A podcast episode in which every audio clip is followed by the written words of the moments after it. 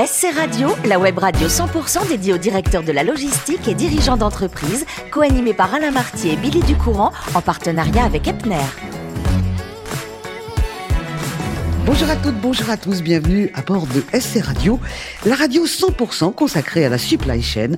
Vous êtes plus de 3900 directeurs de la logistique et dirigeants d'entreprise abonnés à nos podcasts.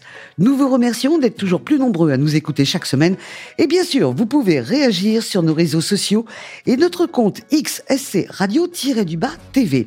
À mes côtés pour co-animer cette émission, bonjour Muriel Glad. Bonjour. Vous allez bien Très bien, toujours. Toujours, Muriel, je rappelle que vous êtes directrice générale déléguée France de Epner. Aujourd'hui, nous recevons Vincent Espy. Euh, c'est très important pour moi parce que j'ai dans la main un crayon que je n'ai jamais quitté, que j'ai depuis, enfin, j'en ai racheté d'autres, mais un crayon qui pour une certaine génération et celle à venir, nous a toujours accompagnés, puisque Vincent est VP Supply Chain de Big Europe. Bonjour Vincent. Bonjour, Vincent. bonjour Billy, bonjour Marianne. Alors, on, va commencer à remonter votre parcours avant de parler de votre cœur de métier. Vous êtes né à Toulouse, la ville rose, qui a été très très longtemps la ville préférée des Français. Est-ce que vous le saviez ça? Ben, Je ne le savais pas, mais je, Les 30 dernières je peux années, comprendre. Voilà, il y a eu Nantes, une période, et ensuite ça a été Toulouse. Alors, vous étiez un petit Toulousain euh, qui adorait inventer des choses. Est-ce que ça veut dire que vous aviez la passion de des sciences? Par exemple, des maths Oui, je pense que euh, l'ingénierie était euh, toujours euh, au fond de moi quelque part. Oui. oui. Qu'est-ce que vous aimiez inventer petit? Alors, je peux pas dire des stylos des briquets, ça serait un peu complexe. on ne vous croirait pas. juste des, des, choses, généralement des constructions, des cabanes quand on est petit, des choses comme ça.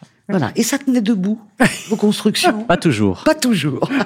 c'est ça, qui est, ça qui est marrant. Mais c'est ça qui est marrant. Alors, vous allez passer un bac scientifique avec une option maths. Ensuite, c'est un peu classique, mais vous aviez le talent pour le faire, une prépa Matsup, Matspé, et puis une école d'ingénieur, et vous terminerez avec HEC Paris, euh, avec un master. C'est quand même un sacré parcours au niveau des études.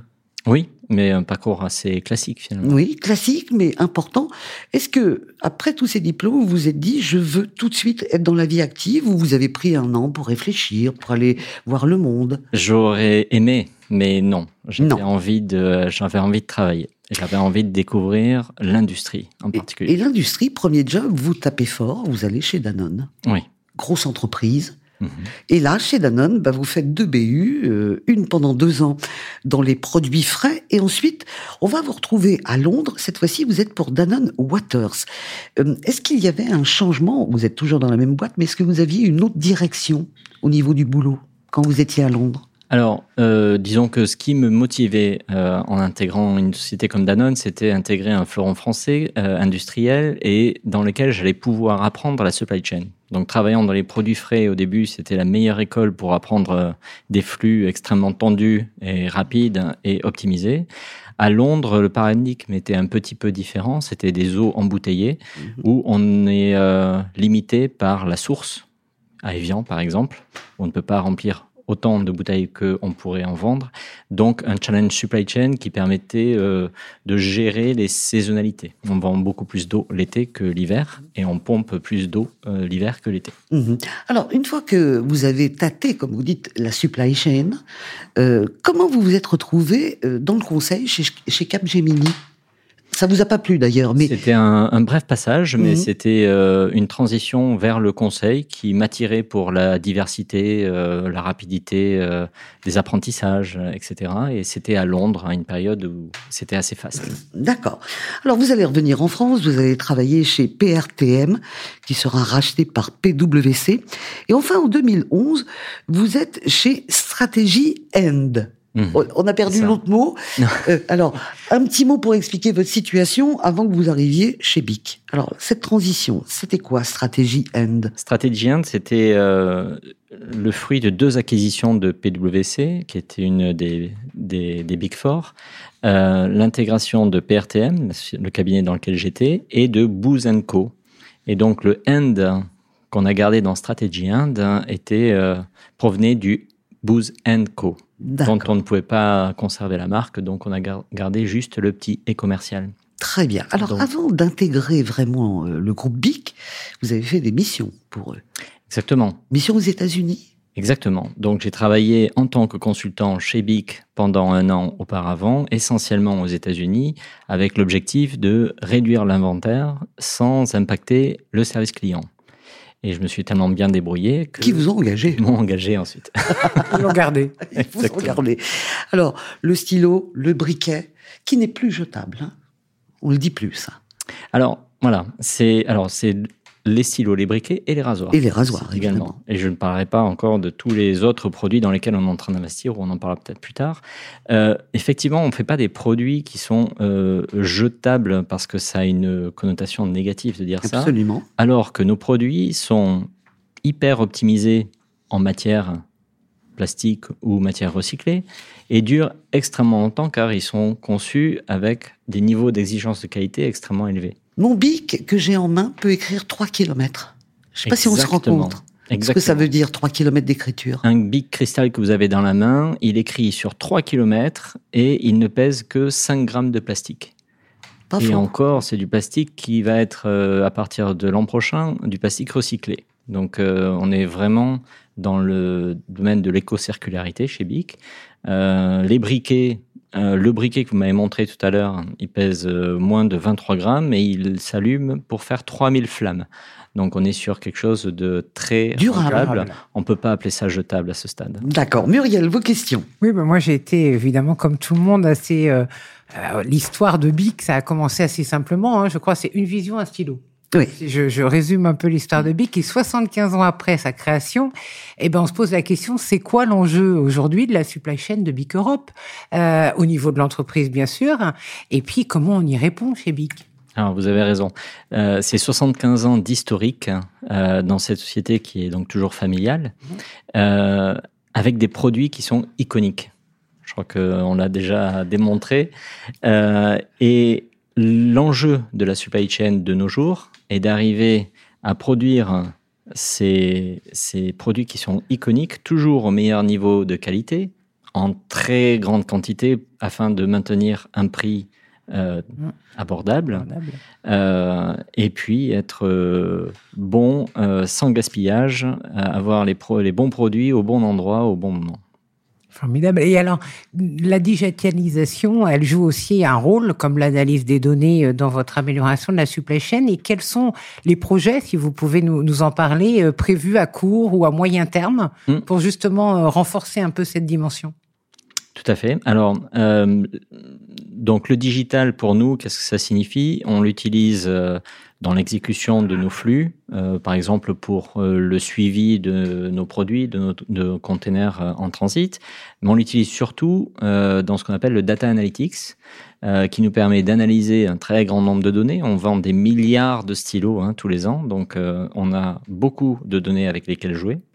Et on utilise le data analytics pour s'améliorer, par exemple, sur les prévisions de vente, qui tirent mmh. ensuite tout le signal de de la supply chain. Euh, on l'utilise pour mieux analyser euh, là où on peut être plus efficace ou plus proche de nos clients ou pour économiser des, euh, gaz, des gaz comme le CO2 par exemple. et on utilise également le digital dans des outils un peu plus courants en supply chain, néanmoins très avancés comme Blue Yonder ou Anaplan. D'accord, très bien. Et alors, on parlait tout à l'heure, on a dit on va peut-être y revenir. Je pense que c'est le moment d'y revenir. On a parlé d'économie circulaire. Et je trouve que c'est un sujet euh, intéressant et, important, notamment, je pense, au sein de, de Bic Europe. Comment on intègre ces principes d'économie circulaire euh, et, la durabilité dans sa supply chain? Alors, nous, l'économie circulaire, c'est une vraie stratégie d'entreprise hein, euh, qui est véritablement au cœur de l'ADN de BIC. Euh, et cette stratégie, on appelle ça euh, la stratégie 4R. 4R, euh, le premier, c'est réduire la consommation de matières essentiellement plastiques. Le deuxième, c'est les matières recyclées. Autant que faire se peut, on remplace le plastique par des matières recyclées. Troisièmement, on remplace le plastique dans les emballages, ce qui est encore plus facile à faire. Et quatrième R, euh, ce sont les produits rechargeables. Le, on trouve maintenant des recharges pour euh, des stylos cristal, quatre couleurs, euh, mais aussi pour euh, les systèmes de rasoir, etc.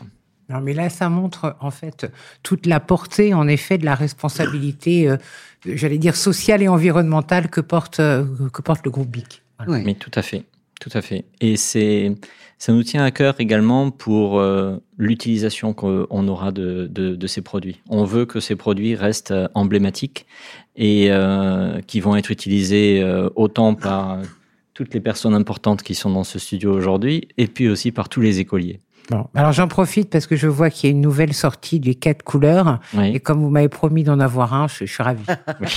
Et alors, moi, je suis pas là pour faire de la pub, mais on a tous un souvenir avec Bic. Ah oui. Et moi, j'ai découvert, et je vais l'avoir pour Noël, qu'il y a ah. des Bic qu'on a tous dans la main en cuir.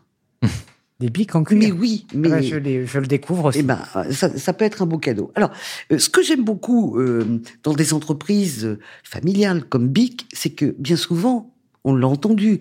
C'est pas passe-moi ton crayon, tiens, t'as pas un bic. C'est devenu carrément un nom commun. Mm. Ça, c'est extraordinaire. Est-ce que vous vous rendez compte de ça, Vincent? C'est au point, là, je, je, je m'en rendais compte, oui, mais le, le, vivre quand on est maintenant euh, chez BIC, euh, on se rend compte de l'ampleur et de l'impact qu'on a.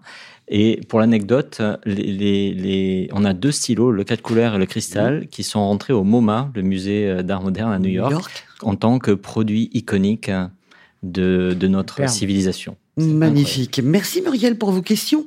On va parler d'une passion euh, qu'a euh, Vincent, c'est retaper les, les, voitures et les motos. Alors Vincent, vous mettez les mains dans le cambouis et notamment dans une deux chevaux qui appartenait à votre grand-père. Vous avez appris à conduire avec cette deux chevaux. C'est exactement ça. Est-ce qu'elle roule aujourd'hui avec tout ce que vous avez fait dessus Elle roule parfaitement bien. Elle a de l'huile motule d'ailleurs. elle roule. On le dit ça. Elle roule beaucoup mieux depuis. Euh, mais j'adore mettre les mains dans la mécanique. Je, je me suis passionné un peu sur le tard euh, pour ça, mais c'était un vrai projet euh, familial à la base. Mon père était un peu comme ça aussi.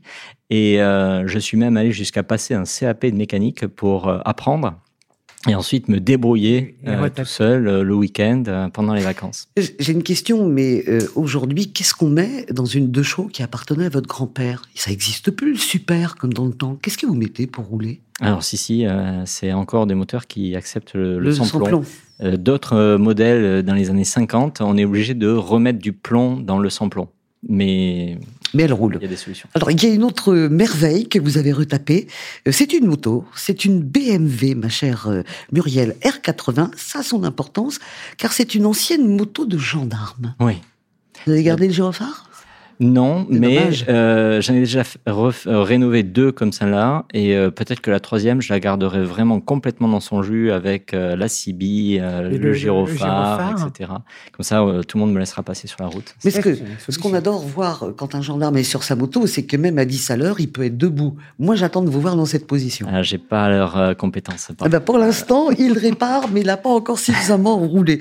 Merci beaucoup, Muriel. Merci, Vincent, de nous avoir parlé et de la supply de cette entreprise qu'on aime beaucoup, BIC, et également de vos passions, parce que ça fait toujours rêver. C'est la fin de ce numéro de SC Radio. Retrouvez toute notre actualité sur nos comptes X et LinkedIn. On se donne rendez-vous mercredi prochain à 14h précise pour une nouvelle émission. L'invité de la semaine de SC Radio, une production b2b radio.tv en partenariat avec Epner.